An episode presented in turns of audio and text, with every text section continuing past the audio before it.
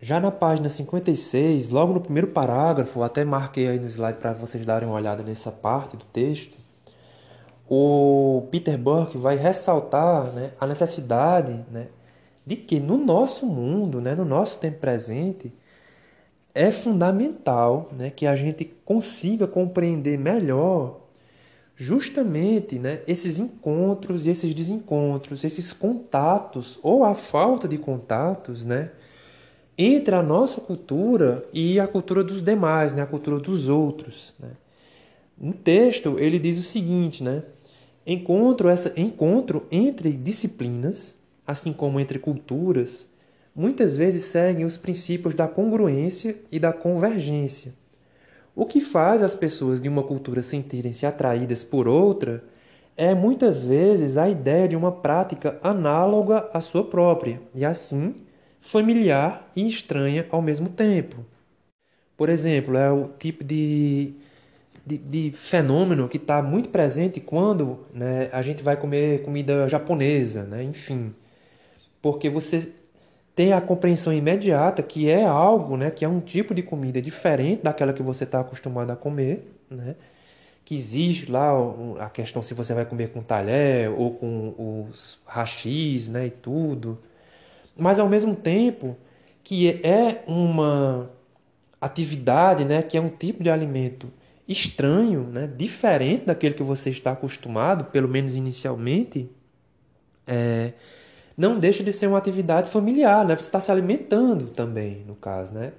Então, esses encontros e esses desencontros, essas convergências, essas congruências, né, como ele coloca no texto, vão explicar um pouco o modo né, que nos faz sentir atraídos por outras culturas, né? Por que é que você prefere comer o sushi ao invés de comer um hambúrguer do McDonald's, ou vice-versa. Né? O que é que aquela experiência, o que é que aquela manifestação possui de estranho e de familiar? Né? É aquela coisa de você tentar incorporar é, um, um, um alimento, algo né, que não é costumeiro, né, que é de alguma maneira estranho, assimilar, né, assimilando isso que é meio estranho a algo já conhecido, né? É igual o pessoal que, como é que fala, é, vai comer carne, uma carne diferente, né? vai comer carne de rã, por exemplo, e tenta assimilar o sabor daquilo que é estranho a algo já conhecido, né? Que muitas vezes a pessoa diz que tem gosto de frango, daí por diante. Dessa forma, né?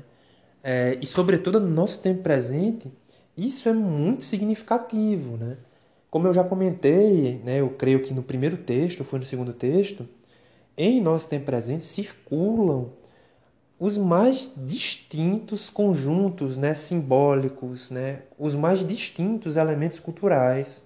Ao mesmo tempo que você assiste uma série alemã na Netflix, você vê um anime japonês, você lê um, uma história em quadrinho oriental, ao mesmo tempo você vê um filme hollywoodiano, ou você ler um livro né, é, da, da cultura, é, da nossa cultura brasileira, de outra região, ou ler um livro de um autor de outro país. Então, no nosso tempo presente, né, principalmente né, pelo fenômeno da internet, nós estamos muito próximos né, de elementos culturais que estão muito distantes. Né? Um dia desse eu fui descobrir esse fenômeno do K-pop, né, do, do pop coreano, que eu nem desconfiava de que existia, e que, de acordo com a pessoa que comentou comigo, é algo extremamente significante para uma parcela muito grande de pessoas aqui no nosso país, né, no mundo inteiro, né, de uma forma ou de outra. Mas é um fenômeno que tem muitos fãs aqui no Brasil e eu ignorava isso completamente. Né? Então, no nosso tempo presente, dado né, esse esse caráter globalizado né, de tudo, né, de todas as experiências, né, essa proximidade né, quase que imediata né, do nosso presente com a, em nosso presente, do nosso presente com aquilo que está distante, né, é melhor compreendido, sobretudo também a partir desses estudos culturais. Em função disso, né, vocês vão ver aí na página 56, no segundo parágrafo, o autor vai colocar né, que essa compreensão da cultura como um fenômeno mais amplo que não está restrito somente às práticas é, consagradas pela tradição, não são só algumas atividades específicas desenvolvidas por sujeitos específicos, né, por indivíduos especiais, que pode ser definida por, como cultura. Né? Tudo que a gente faz, como eu digo, né, dentro dessa concepção ampla de cultura, é entendido como uma prática cultural, é entendido como uma manifestação, como uma produção cultural. E isso fez, como ele fala aí no segundo parágrafo da página 56, isso nos fez compreender melhor que a cultura não é um efeito de uma causa, né? não é um epifenômeno, não é algo é, derivado de uma coisa mais importante, mais essencial, mais fundamental. Né? No caso aí do texto, nesse segundo parágrafo, ele comenta né, que é, do final da década de 60 né, em diante, né, alguns historiadores, né, incluindo historiadores sociais né, e tal, inclusive né, historiadores que trabalham com materialismo histórico, voltaram-se para a antropologia, né, diz o Burke, em busca de uma maneira alternativa de vincular cultura e sociedade, uma forma que não reduzisse a primeira, no caso a cultura, a um reflexo da segunda, no caso a sociedade ou a uma superestrutura, né, que é aquele modelo que a gente já comentou, que o Thompson criticou veementemente. Né, a ideia de uma infraestrutura determinante né, ou fortemente condicionante é, que influencia, né, que determina, aí no caso, né, a palavra é essa, uma superestrutura que no caso seria a cultura. A cultura não é esse efeito sem autonomia de algo que é considerado a causa. Né? Não tem como a gente dizer simpla, simplesmente, pura e simplesmente, que a cultura é o efeito da sociedade. Né? Há, muito, há, além disso, né, é uma complexidade muito mais ampla. Né? Nós não podemos dizer o que é que influencia o quê, né? quem é que influencia primeiro, quem é que influencia mais. Né? esses elementos se influenciam mutuamente. E essa compreensão dessa influência mútua é dada justamente por essa compreensão do conceito de cultura a partir dessa perspectiva mais ampla. Ainda aí na página 57, o autor coloca justamente isso, né? diz ele, né? o primeiro parágrafo da 57. O conceito amplo de cultura dos antropólogos era e continua sendo um outro atrativo vinculando o estudo dos símbolos, que havia sido abandonado pelos historiadores aos especialistas em arte e literatura, para a vida cotidiana explorada pelos historiadores sociais. Ou seja, né, dentro dessa perspectiva da história cultural, a partir do conceito, do contato com um conceito de cultura mais amplo, o símbolo não está restrito somente na arte ou na religião, né, enfim ele está presente em todo momento, em todo instante, num, a cada segundo da vida cotidiana. Né? Nós possuímos, né, como ele coloca aí no texto, regras, protocolos, símbolos. Né? Nós aprendemos como as coisas são feitas a partir dessa mediação cultural. Né? Como agir, como fazer, como se comportar. É, esse aprendizado é mediado por símbolos, né? por elementos que são culturais, por práticas que são culturais. Daí ele vai continuar, ainda nessa página 57, citando né, o texto clássico do Johann Heisinger, né, que é o, outono da Idade Média. Né? Ele diz né, aqui, no segundo parágrafo da página 57, né, o livro de Heisinger descreve um homem religioso que costumava que costumava cortar a maçã em três pedaços em honra da Santíssima Trindade, e sugere que as refeições na corte de Carlos ou Aldais pareciam a encenação de uma peça grandiosa e solene, ou seja, fora de uma é, cerimônia, né, fora de uma ocasião fundamentalmente religiosa, esse homem descrito no texto do Heisinger não deixa de atribuir um sentido religioso há uma atividade, há uma ação totalmente banal, né, que é o ato de cortar uma fruta, entende? Então, a partir desse conceito de cultura mais amplo, esses elementos passaram a ser compreendidos como presentes na vida cotidiana, a cada instante, né? constantemente. Ao final da página 57, o autor vai citar, né, o Burke vai citar um outro autor, né, um romancista chamado L.P. Hartley, né, que escreveu um livro chamado O Mensageiro. E segundo Burke, o livro possui como epígrafe a, segunda, a seguinte frase, né, abre aspas, o passado é um país estrangeiro, Lá eles fazem as coisas de uma maneira diferente, né? Fecha aspas. Nesse caso, é, essa frase terminou sendo incorporada, né? terminou sendo citada em muitos casos, né? por historiadores culturais, por trabalhos né? de história cultural, justamente porque indica um elemento né, que está muito presente na, na, nos estudos históricos das práticas e da dimensão cultural. Né? De uma maneira ou de outra, como ele fala na página 58, é como se o historiador cultural fizesse um exercício etnográfico, né? tal como o antropólogo faz em relação a grupos no presente. A história cultural, dentro dessa perspectiva, seria uma espécie, né? não seria totalmente, né? seria uma espécie de etnografia retrospectiva mas na verdade ela é mais do que isso, ela não é somente isso, ela está para além disso. Né?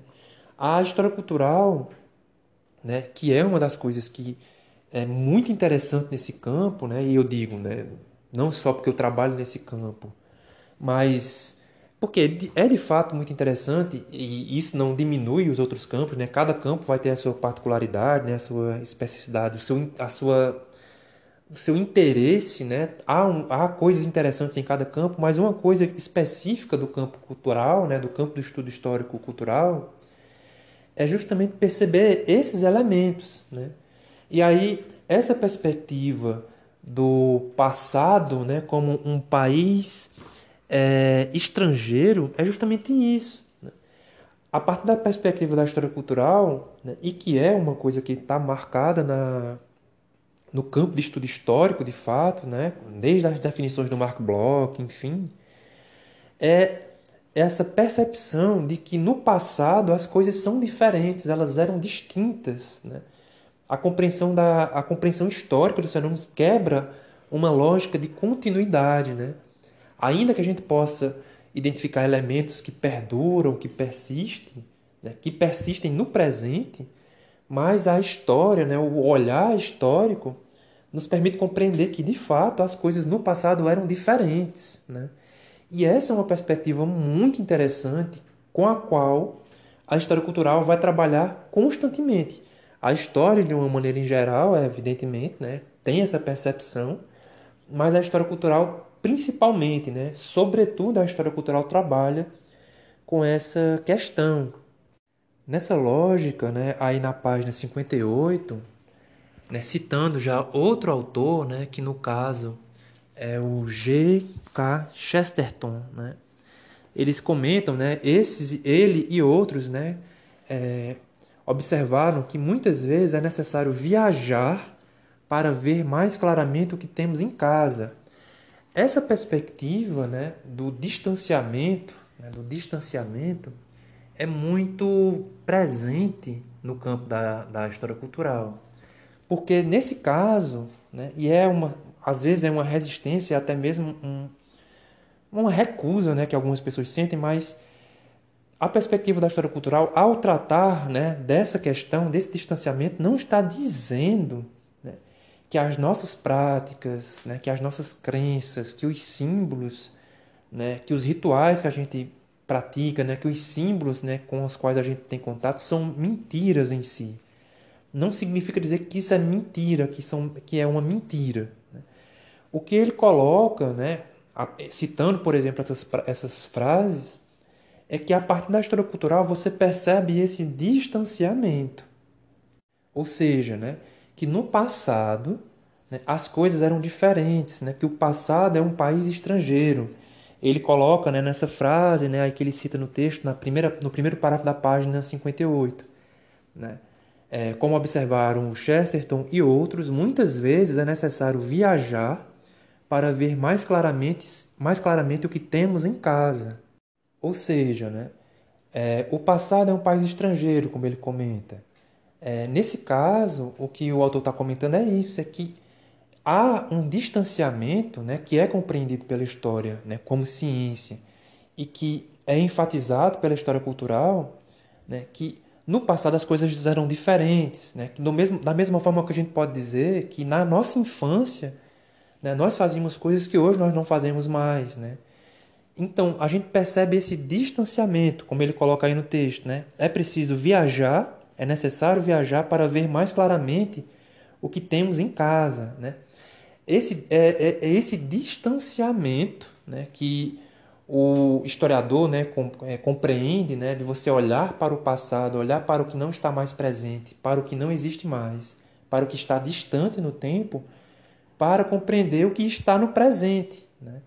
É você olhar para o passado para compreender o presente, enfim. Né? São questões que estão, estão muito ligadas a, ao perfil de nossa ciência, né? ao perfil de nossa prática como historiadores. Né?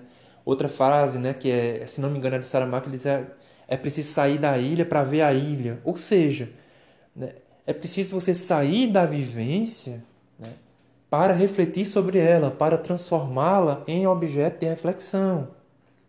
Ao final dessa página é, 58, ele vai citar dois textos né, que vão é, comparar, vamos dizer assim, a partir dessa concepção de cultura mais ampla, tanto os textos do Shakespeare com uma prática muito específica, que no caso é a prática né, do exorcismo. Ele cita aí no texto né, o principal argumento de Harset, né, Samuel Harsnet, né, contra os exorcistas era que eles estavam, na verdade, atuando numa peça, mas escondiam da audiência esse fato. O tema central do ensaio é o que o Greenblatt chama de a transferência da possessão do exorcismo, né, abre aspas aí no caso, de uma representação sagrada para uma profana, fecha aspas. Ele trabalha com a analogia do drama, mas também contribuiu, contribui para a sua história. O que é que significa? Né?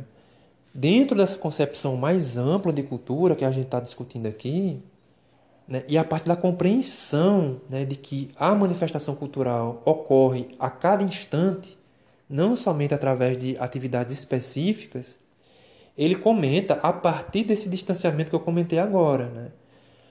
Houve né, práticas, né, é, rituais né, de exorcismo, né, pessoas que acreditam né, piamente nisso. Né? Seja a pessoa né, que está recebendo né, o tratamento, vamos dizer assim, ou aquele que está né, praticando né, o ritual, acredita nisso. Né? E a perspectiva da história cultural, né, no caso, como eu falei, não é pura e simplesmente dizer que isso é mentira, né, que é uma enganação. O que o, a perspectiva da história cultural apresenta né, é que essa prática, né, como ele cita no texto, né, o ritual do exercício, ele possui um quê? Né? Ele possui um tom teatral, ele possui um tom simbólico, é dramático. Né? É como ele diz aí no texto, né? como se as pessoas estivessem atuando numa peça teatral. Pronto, só para a gente colocar isso em perspectiva um pouco, né? para enfatizar que o que está sendo colocado, né, discutido, não é afirmar a mentira das coisas, mas compreender né, a partir desse distanciamento. Eu não sei se vocês já assistiram aquele filme chamado O Exorcismo de Emily Rose. Né? A trama do filme né, fala né, de uma menina que estava com problemas, uma série de problemas. Esses problemas foram interpretados por ela e pelos familiares dela como problemas de ordem religiosa. Né?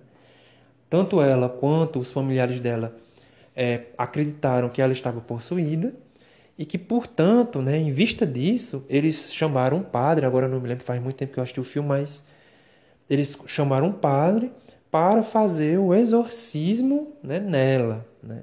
E aí o padre, evidentemente, é, estava armado com todo o simbolismo, né, com toda a ritualística para levar a cabo essa cerimônia, né, no caso. Dentro dessa perspectiva da história cultural que a gente está dizendo, né, não se trata de afirmar que a crença da menina, que a crença dos familiares ou que a crença do padre é mentira, né, é mentirosa. Mas compreender isso a partir de um determinado distanciamento. Né? Você tornar aquela experiência numa, num objeto de reflexão. Por exemplo, né, tomando esse filme né, que eu citei como exemplo, no caso, eu não sei se vocês sabem, mas ele é a, é a, versão cinematográfica de um caso que aconteceu de fato. Né? No caso, o nome da menina não era Emily Rose, ela era uma estudante alemã né, da, na, na, na década de 70, e a família dela era religiosa, né, pelo que eu me recordo e tudo. E ela passou por uma série de problemas né, psicológicos, enfim. E houve justamente isso. Né? A família, ela, a família, interpretou esses problemas como um distúrbio de ordem religiosa. E, de fato, contrataram, né, chamaram, não sei se a, palavra é contratar, mas enfim, é, chamaram um padre para fazer o, o, o exorcismo nessa moça, né, a Annelise Michel, né, que era uma estudante alemã, né, Ana Elizabeth, se não me engano. E aí o que é que acontece? De acordo com o que eu me recordo na época, né, quando eu vi o filme e fui ler sobre o filme e tudo, esses rituais né, que foram é, praticados, né, essas cerimônias praticadas em função dessa moça, né, dessa Annelise, foram se estendendo, né, se não me engano, durante um ano. E o, os problemas que ela estava sentindo, né, problemas psicológicos, sei lá o que foi, o que diabo era, esses problemas que ela estava sentindo se agravaram muito, né, se agravaram muito. De maneira que ela, ela faleceu né, aos 23 anos, né, em decorrência de todo esse problema que ela estava vivendo. E como a moça faleceu, né, houve um processo né, judicial, houve um, um julgamento para saber se ela foi alvo de negligência por parte dos pais, se ela foi alvo de algum tipo de tortura psicológica por parte do padre, enfim. Então, só para a gente terminar esse exemplo, vocês percebam né, que a perspectiva da história cultural não vai partir do princípio, né? não é uma, uma questão a priori, no sentido de dizer que a crença dessa moça era mentira, né? ou da família dela, ou do padre né? que, né? que realizou essas cerimônias e tudo. Mas você colocar essa experiência em perspectiva, você olhar com um certo distanciamento, né? Porque aí no caso, como eu disse, né, existe né, a, a, as gravações né, das, das sessões e tal. E essas gravações apresentam diálogos que seriam é, indicados né, pelo padre, pelos familiares como inexplicáveis, né? enfim.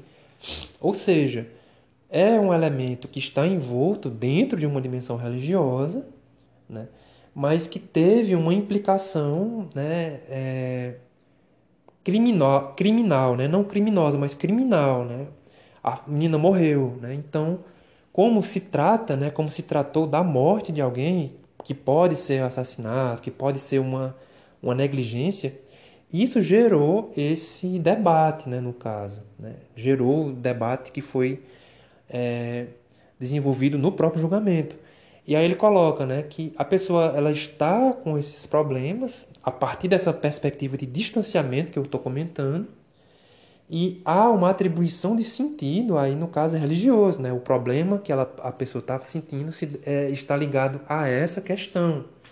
Não é um problema psicológico, não é um problema psiquiátrico, é um problema religioso. Nesse caso, né? A ideia é compreender, por exemplo, esse fenômeno do exorcismo a partir de uma perspectiva da história cultural, compreendendo esses elementos ritualísticos, simbólicos, é, teatrais, né, dramáticos, no caso. Né? É uma encenação, não no sentido de ser mentira, né? não no sentido de ser fundamentalmente mentirosa, é só resumindo, né, para finalizar esse exemplo, a questão não é afirmar que é a coisa é mentira, mas compreender esse fenômeno a partir de um determinado distanciamento, que é o que o acadêmico, né, que é o que o cientista, né, de todo modo faz. Já na página 59 do texto, ele ainda cita, né, alguns desdobramentos né, da incorporação dessa noção de cultura no sentido mais amplo e de como isso é, condiciona, né, ou deixou de condicionar nosso olhar.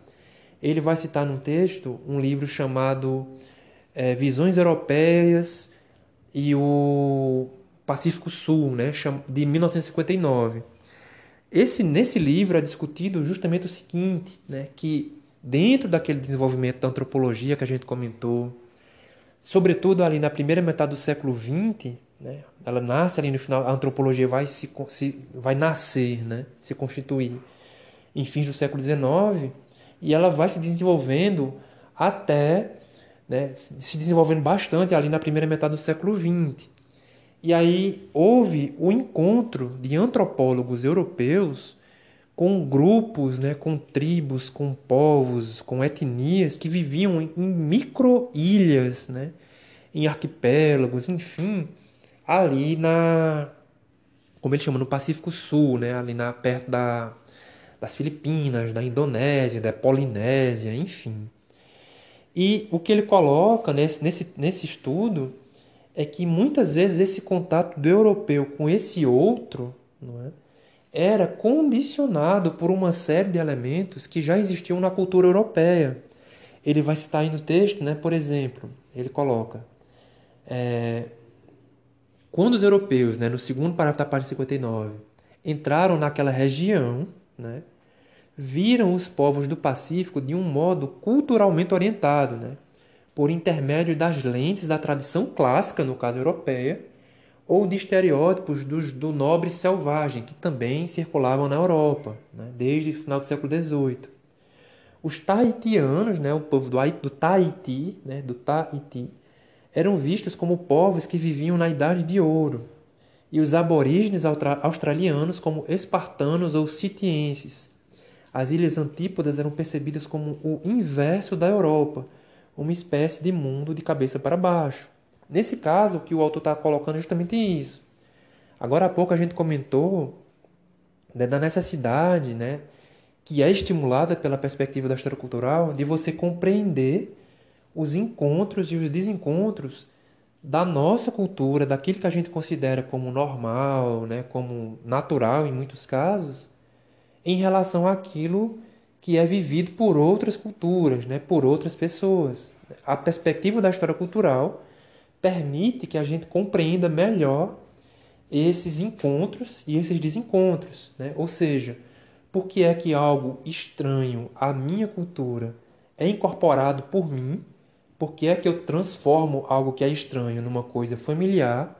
O que é que de familiar eu enxergo né, naquela, naquela manifestação, naquele fenômeno que é, à primeira vista, estranho? Né? Como é que eu compreendo? Como é que eu encontro isso? Da mesma forma, né? como é que eu me desencontro? Né? Como é que eu não torno aquilo que é estranho familiar? Como é ou por que é que eu não incorporo isso?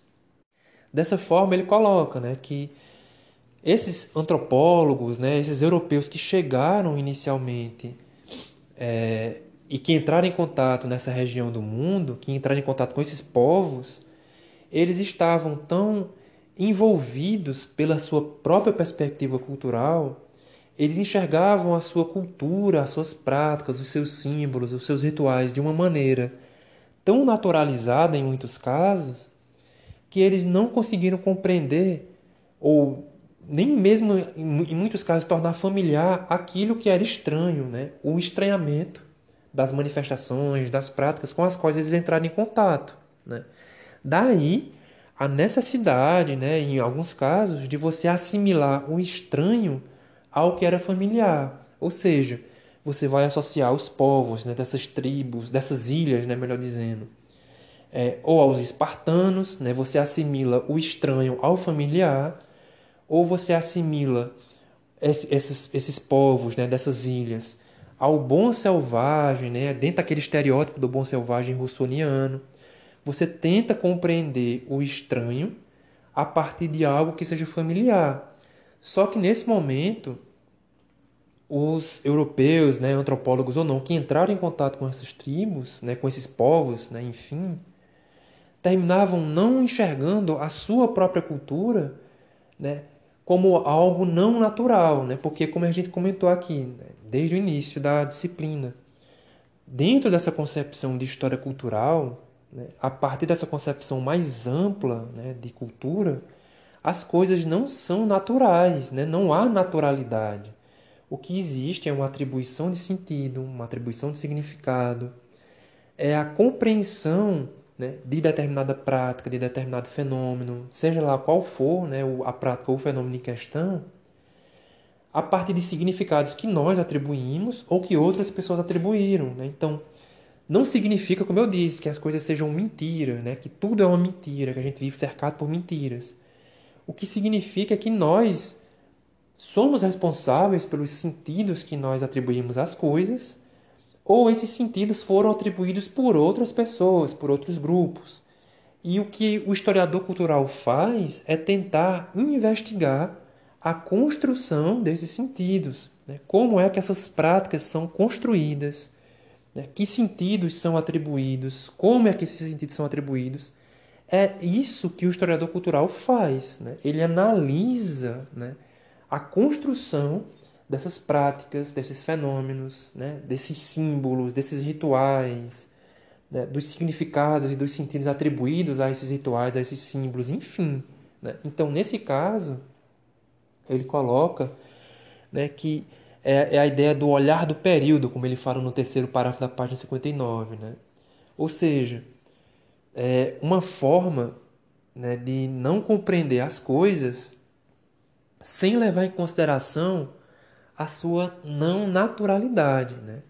Não, não, como eu disse, né? Só para a gente né, dar continuidade, não significa que tudo seja uma mentira, né? Que a gente conta para si mesmo, né? Mas que essas práticas, né? Esses símbolos são são é, é, constituídos, né? Por sentidos e por significados que nós atribuímos ou que outros grupos atribuíram e que nós incorporamos. Não há naturalidade, né? mas também não há necessariamente mentira. Né?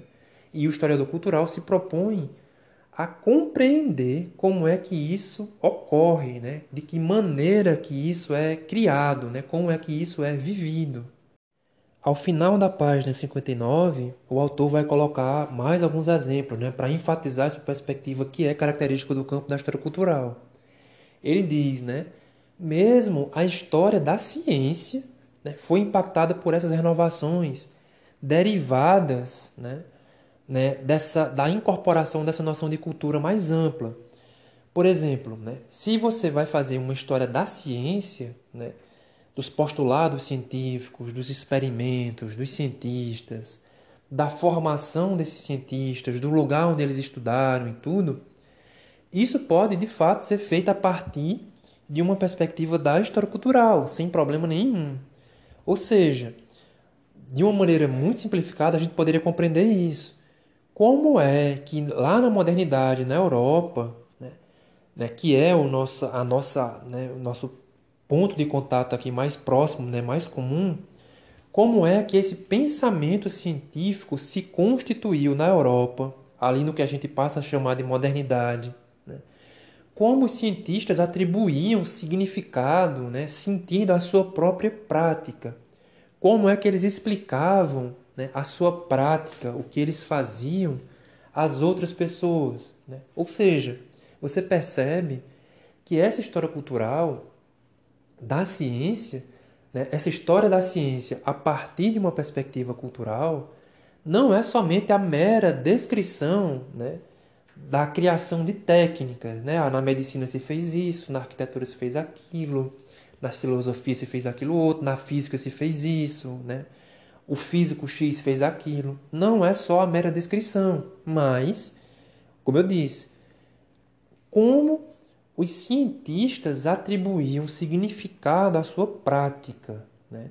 Como é que eles criavam uma imagem de si mesmo para os outros como é que os outros enxergavam essa prática que estava se afirmando, né, que estava se afirmando como científica. Essa discussão é possível né, a partir da história cultural. Né? É possível compreender esse, é, a história da ciência a partir de uma outra perspectiva, que no caso é essa que eu estou comentando. Né? Para evidenciar um pouco isso, ele vai citar no texto né, um livro chamado é, Culturas de História Natural, de, de, de 1996, né? Diz o Burke ao final da página 57, 59 e na sequência, né? O estudo recente sobre a carreira de Galileu Galilei na corte dos Médici, né?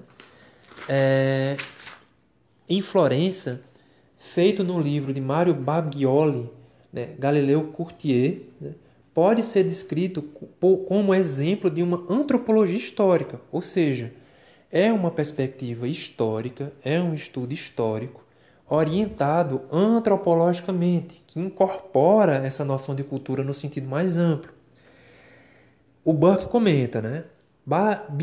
Biagioli, né? Biagioli lança mão de Maus e Malinowski, dois antropólogos, para analisar os vínculos entre Galileu e seu patrono.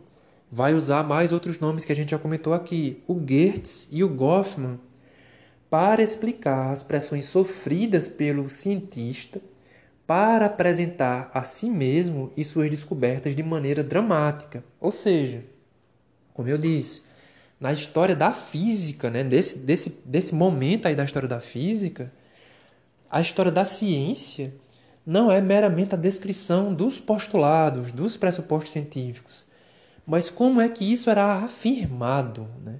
como é que o cientista afirmava para si mesmo e para os outros o que é que ele estava fazendo, como é que ele atribuía significado ou sentido àquilo que ele fazia e como é que ele explicava né, esse sentido e esse significado para o outro. Daí o Burke comenta no texto. Por exemplo, Galileu tinha de responder a perguntas feitas de maneira, abre aspas, né, de maneira ardilosa, segundo os códigos da cultura cortesã, fecha aspas.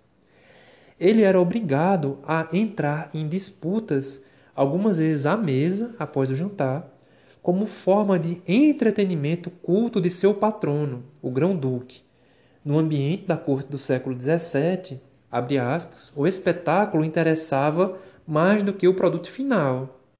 Né, nesse caso, vocês podem ver o seguinte, né, que o Galileu, né, ele poderia estar, né, enquanto indivíduo, enquanto sujeito, realmente interessado né, na questão científica, né, na ciência que ele estava, né, né, nos pressupostos que ele estava elaborando, enfim. Só que o patrono dele, né, o patrocinador, né, é muito provável que ele não estava somente é, movido por uma intencionalidade científica, não era não era a CAPES é, financiando a bolsa de um graduado, de um graduando, de um pós-graduando. Era alguém, o grão-duque, um cara é, com uma certa origem aristocrata, que pegava uma fração da sua fortuna e dizia assim: não, eu vou patrocinar esse cara aqui. Porque ainda havia uma relação muito forte, né, nesse momento, sobretudo, entre arte e ciência. Né? A gente lembra, por exemplo, do Michelangelo, né, que era uma mistura das duas coisas. Né? Ou seja, para o patrono né, financiar né, os estudos do Galileu, muito provavelmente não era algo movido somente por uma preocupação ou por uma intenção científica. Né? Ele faz, e essa prática fazia parte, né, era integrada numa outra dimensão cultural. Enquanto que o Galileu, né, muito provavelmente, é movido por uma intenção científica, mas ele precisava, né, como eu disse, atribuir um significado a isso. Né? Como é que eu vou garantir né, o financiamento da minha pesquisa naquele momento? Né? Como é que eu vou ter uma renda né, a partir disso? Ou seja, né, é, é uma história da ciência possível, mas que não se resume à mera descrição das técnicas, não se resume à mera descrição dos pressupostos científicos não se resume na descrição da vida dos cientistas. Você consegue compreender melhor como é que isso né, se incorporava numa outra cultura, numa outra dimensão cultural. Né? No caso, a cultura do patronato, né, a cultura cortesã. Ou seja, né, o patro, patrocinar, né, financiar as atividades do Galileu era quase como um divertimento né, para o patrono dele. Ou seja, você consegue, a partir dessa perspectiva cultural, compreender essa construção de sentidos, né? essa construção e essa atribuição de significados. Por fim, encerrando essa sessão, o Burke vai falar aí na página 60 né, que essa renovação dos estudos históricos, né, né, dos estudos históricos da dimensão cultural, das práticas e dos fenômenos culturais, ainda que tenha sido né, alavancado, né, que tenha ganho fôlego novo a partir desse contato com a antropologia, não foi motivado somente por essa questão interna, né, intradisciplinar. O mundo estava mudando. Né? E o historiador, né, o bom historiador e tal, ele está atento a essas mudanças também. Né? São mudanças históricas no final das contas. Né? No final das contas. E aí na segunda nessa próxima sessão que a gente vai comentar, ele relata né, um pouco dessas questões extradisciplinares. Nessa sessão que começa na página 60, intitulada o micros... Ao Microscópio, o Burke vai comentar ao final da página 60 e na sequência né, que a partir da década de 70 vai surgir uma nova abordagem de estudo histórico que é inspirada sim por esse cenário de renovação. Né? É uma perspectiva que transita né, entre campos distintos, mas que tem um contato mais forte com essa perspectiva mais cultural. Né? Essa abordagem criada é a chamada microhistória, como vocês estão vendo aí ao final da página 60, né, como vocês podem ver na, no final da página 60.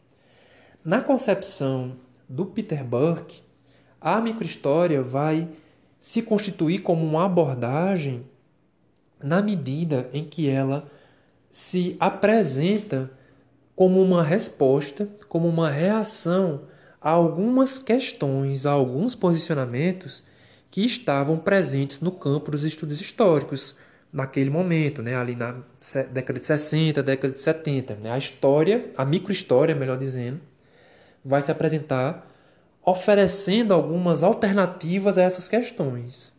A primeira questão que vocês podem ver aí no, texto do slide também, na página 14 né, do texto, é que a microhistória vai consistir, né, num primeiro momento, como uma reação a um tipo de abordagem né, muito comum na história social, focada em aspectos puramente socioeconômicos. Ou seja, a perspectiva da microhistória ela transita aí nesse caso, né? ela se aproxima da história, da história social, mas ela não vai se pautar pela mesma é, perspectiva que era muito comum na, na história social, que é uma história socioeconômica, né? como ele coloca no texto, no início da página 61. Né?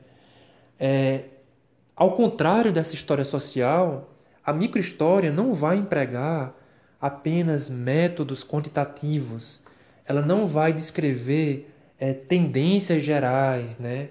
ela não vai abordar, né, a microhistória não vai abordar é, categorias mais coletivas né, necessariamente.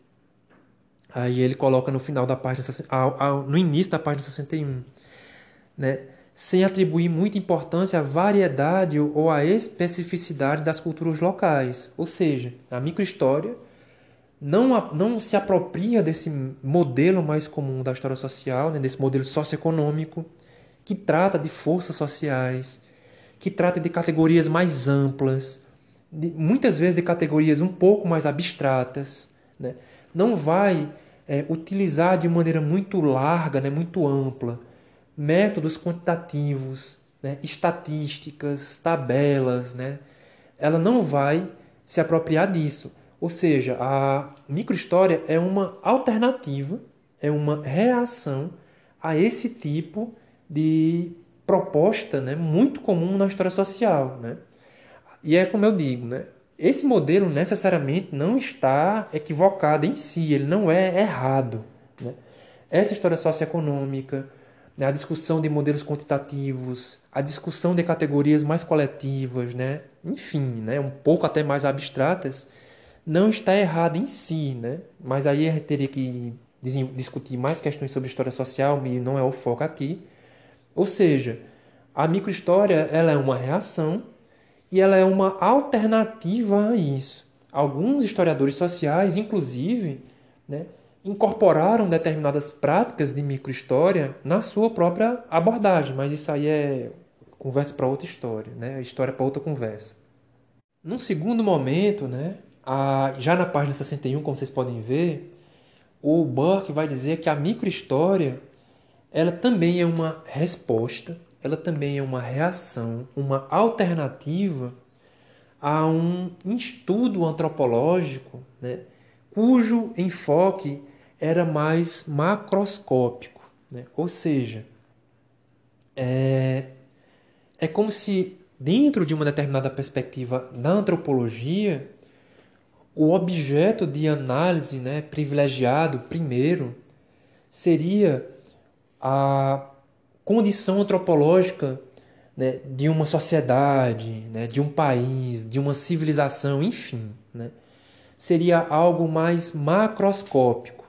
Nesse caso, né, como ele coloca aí como título do, da sessão, né, a microhistória não é o macroscópico, não é o telescópico é justamente o oposto, é o microscópico, né? é aquilo que é micro. Ou seja, a microhistória, né, se afastando um pouco né, dessa perspectiva antropológica mais coletiva, né, mais ampla, que tenta compreender essa condição antropológica mais amplamente, vai permitir né, o estudo né, de experiências, né, de vivências mais específicas e, portanto, mais concretas. Né? Vai permitir a compreensão de circunstâncias, né? de tensões vividas numa dimensão mais individual, né? mais local. Né? E aí, nesse caso, tanto essa antropologia mais macroscópica quanto aquela história social mais socioeconômica, né? mais quantitativas, mais quantitativa, que olham através desses modelos mais amplos, né?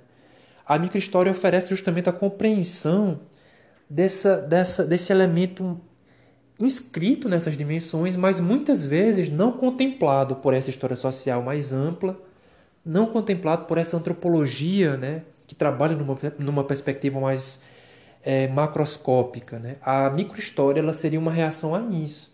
Né? Eu não preciso compreender ou olhar somente para o macro, né? para compreender as coisas.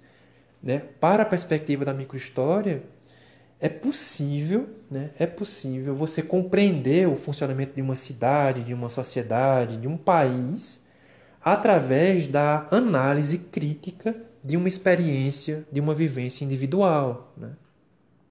Ainda nessa página 61, né, continuando, né, seguindo os caminhos indicados pelo Peter Burke, num primeiro momento, como eu disse, a microhistória vai oferecer uma resposta, uma alternativa a um tipo de história social, né, de um, a um modelo de história socioeconômica muito comum entre a história social, que é mais macroscópica, né, que é mais quantitativa, que trabalha com categorias mais coletivas e, em alguns casos, mais abstratas. Né.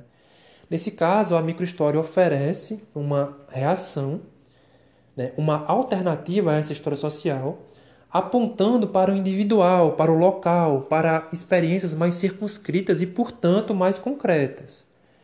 Num segundo momento, o Burke vai colocar que a microhistória também vai, se, vai se, se apresentar, vai oferecer uma reação e uma alternativa em face de uma antropologia mais macroscópica, que também trabalhava com categorias mais amplas e, em alguma medida, até mais abstratas. Né? Tal como no primeiro caso, a microhistória também vai apresentar como alternativa o estudo do circunscrito, né? do individual, do local, né? do localizado e, portanto, também do mais concreto. Por fim, o Peter Burke vai comentar que a microhistória vai se opor a uma narrativa histórica grandiosa, épica, triunfalista, uma narrativa histórica progressiva, né? É uma narrativa histórica dos vencedores e que ignora os vencidos. É uma narrativa histórica contínua que, portanto, ignora ou desconsidera as descontinuidades.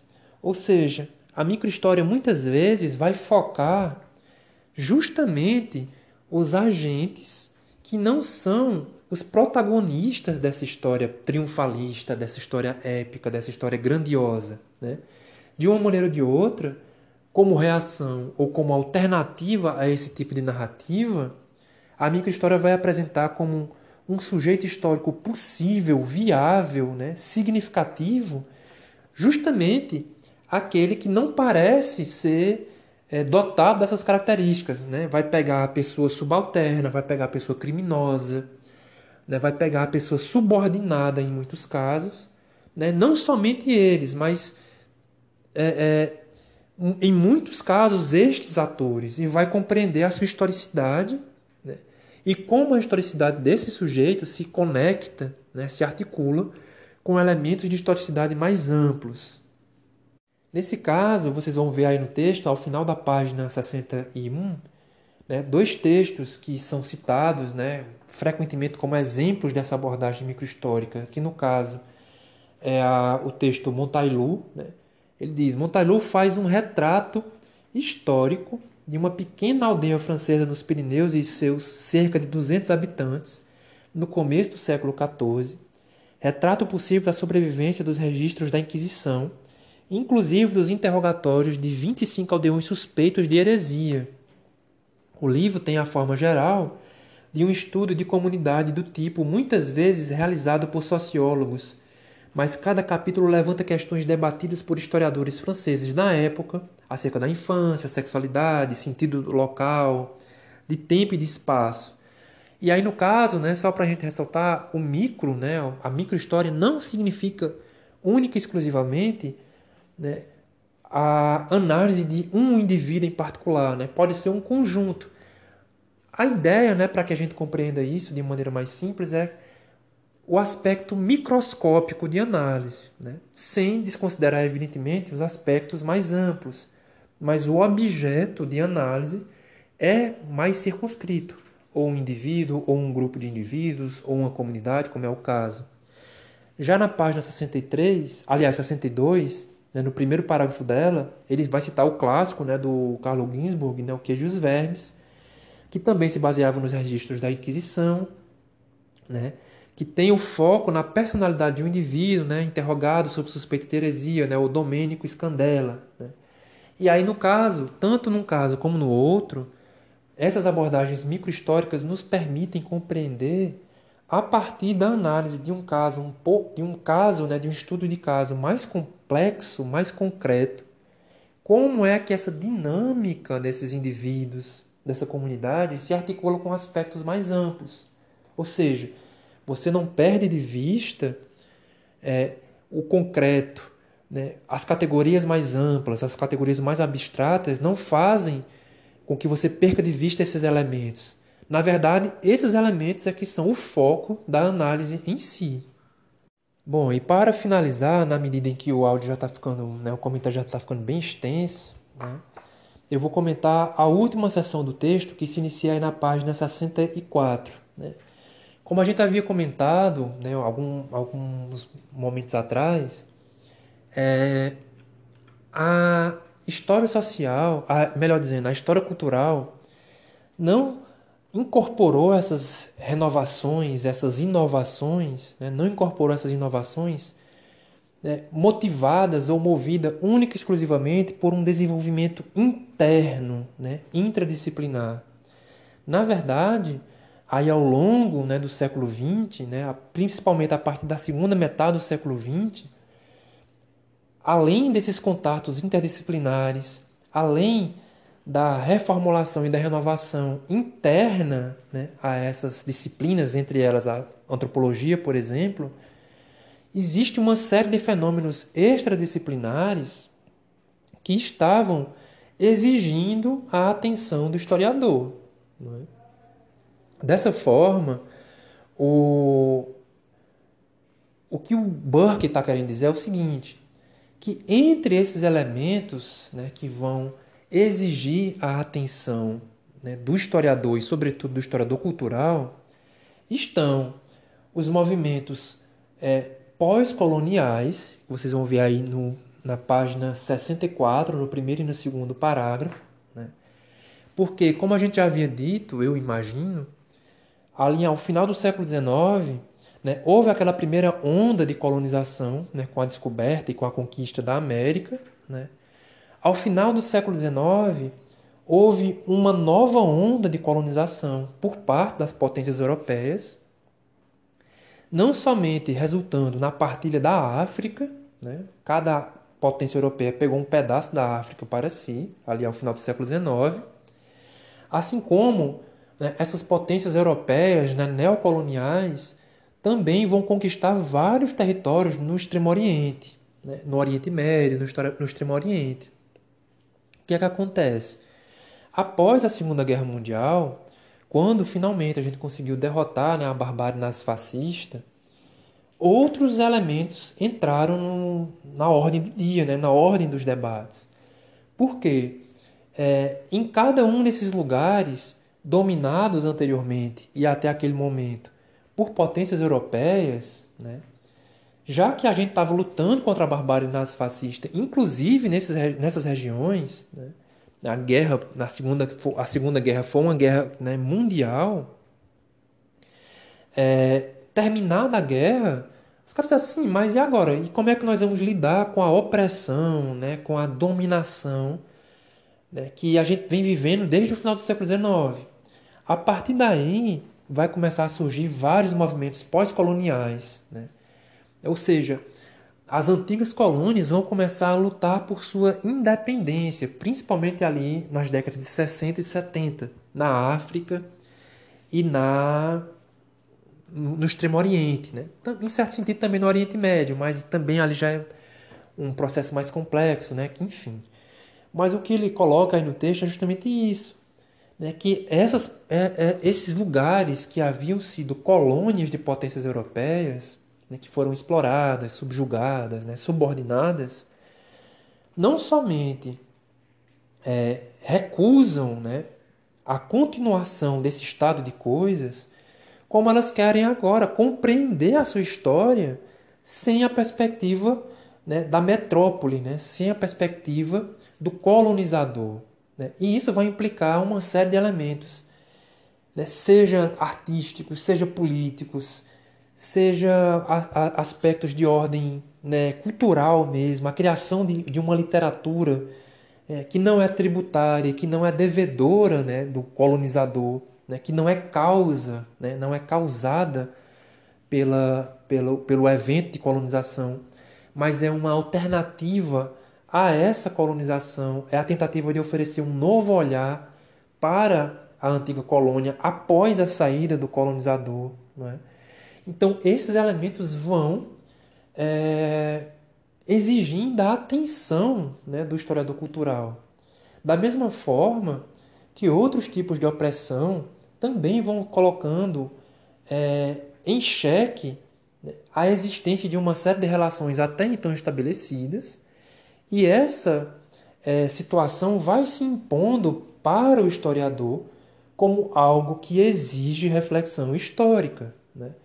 Aí, ao final da página 64, por exemplo, uma das contribuições fundamentais né, para essa revisão né, nesse momento foi o texto do Eduardo Said chamado Orientalismo. Né? Porque, dentro daquela concepção que a gente já havia comentado, né, havia por parte da Europa um olhar muito estereotipado em relação ao Oriente, não somente ao Oriente Médio, mas ao Extremo Oriente. Né? Como vocês podem ver na página 65, né? o Burke diz: Orientalismo analisava os vários esquemas pelos quais o Oriente Médio foi percebido por viajantes, romancistas e acadêmicos ocidentais, e estereótipos como atraso, degeneração, despotismo, fatalismo, luxo, passividade, sensualidade. Né? Ou seja, entre esses e outros aspectos, os mais positivos, obviamente, eram associados à Europa, e a partir do olhar europeu, é, os aspectos mais negativos eram atribuídos ao Oriente Médio ou ao Extremo Oriente. Era o atrasado, era o fatalista, era o passivo, era o despótico, era o degenerado, né? era o exótico. Né? Era o exótico. O exótico no sentido mais negativo ou pejorativo possível. Né? Nesse momento, né, o historiador cultural ele passa a olhar não somente para o Oriente Médio, mas também para o Extremo Oriente com outro olhar. Né?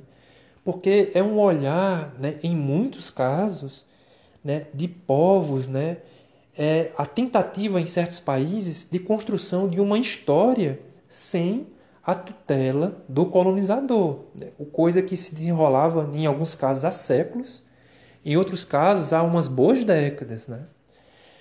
Da mesma forma né, que nos Estados Unidos, por exemplo, surgiu o um movimento de contracultura, né, de questionamento daquilo que era. E observe como é significativo, é o um movimento de contracultura. Né?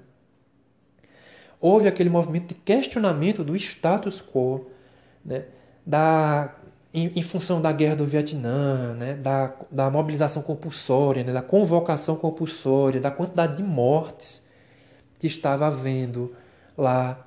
Houve um movimento né, nas Américas, na América Latina, a partir dos anos 50, 60, 70, quando ocorreu a era das ditaduras aqui no, na, na, América do Sul, na América Central, né? Na América do Norte, houve um movimento de contestação movido a partir do, do movimento negro, né? na luta por direitos civis. Então você vai percebendo que são lugares outrora é, colonizados, dominados, que vão lutar por sua independência e que vão atribuir um novo sentido à sua própria história, é, sem a presença do colonizador e evidentemente isso não é, não foi, né, fundamentalmente ou, ou unicamente positivo.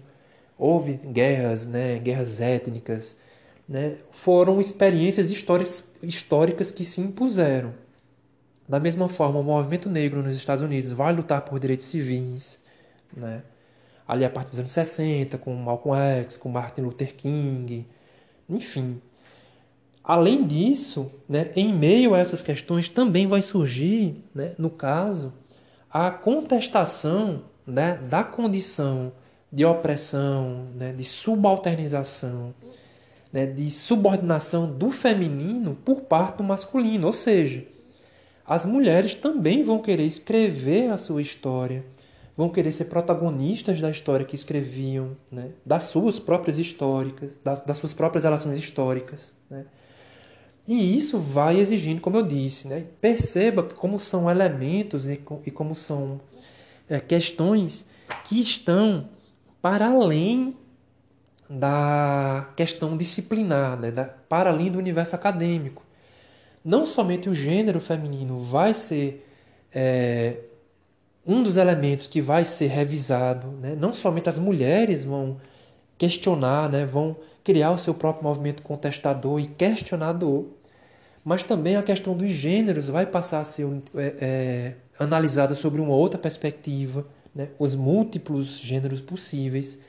Ou seja, né? só para a gente terminar esse áudio, né? esse comentário que já está bastante amplo, bastante extenso, a história cultural, né, como eu disse, ela vai incorporando mudanças intradisciplinares, intraacadêmicas. Né? A história vai firmando diálogos muito é, férteis com outras disciplinas, com outras ciências, inclusive com a antropologia, né? principalmente com a antropologia. Vai havendo uma mudança nessas ciências, não somente na história, mas nas, nessas demais ciências. Elas vão revisando seus pressupostos, né? seus postulados, e isso deu um novo impulso aos estudos, não somente em outras disciplinas, em outras ciências, mas principalmente na nossa ciência, né, na história e na história cultural em particular. Ao mesmo tempo em que o desenvolvimento da história cultural foi motivado por esses elementos intradisciplinares, ela também foi provocada por elementos extradisciplinares. E aí, como eu disse, né, só para sintetizar mesmo e finalizar agora de vez. O movimento negro, o movimento de, de luta por independência, por fim da dominação colonial, né, a emergência né, da, da, desses novos gêneros. Né, a emergência nem, nem, não, não significa que emergiu a partir daí, mas a discussão a partir disso, né, a partir dessas pessoas dotadas né, com gêneros distintos, né, não binários, enfim. O movimento de contestação por parte das mulheres, por parte do, do, do gênero feminino, né, enfim. Todas essas questões extradisciplinares e extra é, acadêmicas vão exigir atenção. Né? nossa atenção, né, enquanto é, historiadores, e vai dar é, margem, sobretudo, como a gente vai comentar mais para frente, é, para outros estudos, sobretudo dentro de uma determinada prática interna à história cultural, que passou a ser chamada né, de nova história cultural. Né? Mas, enfim.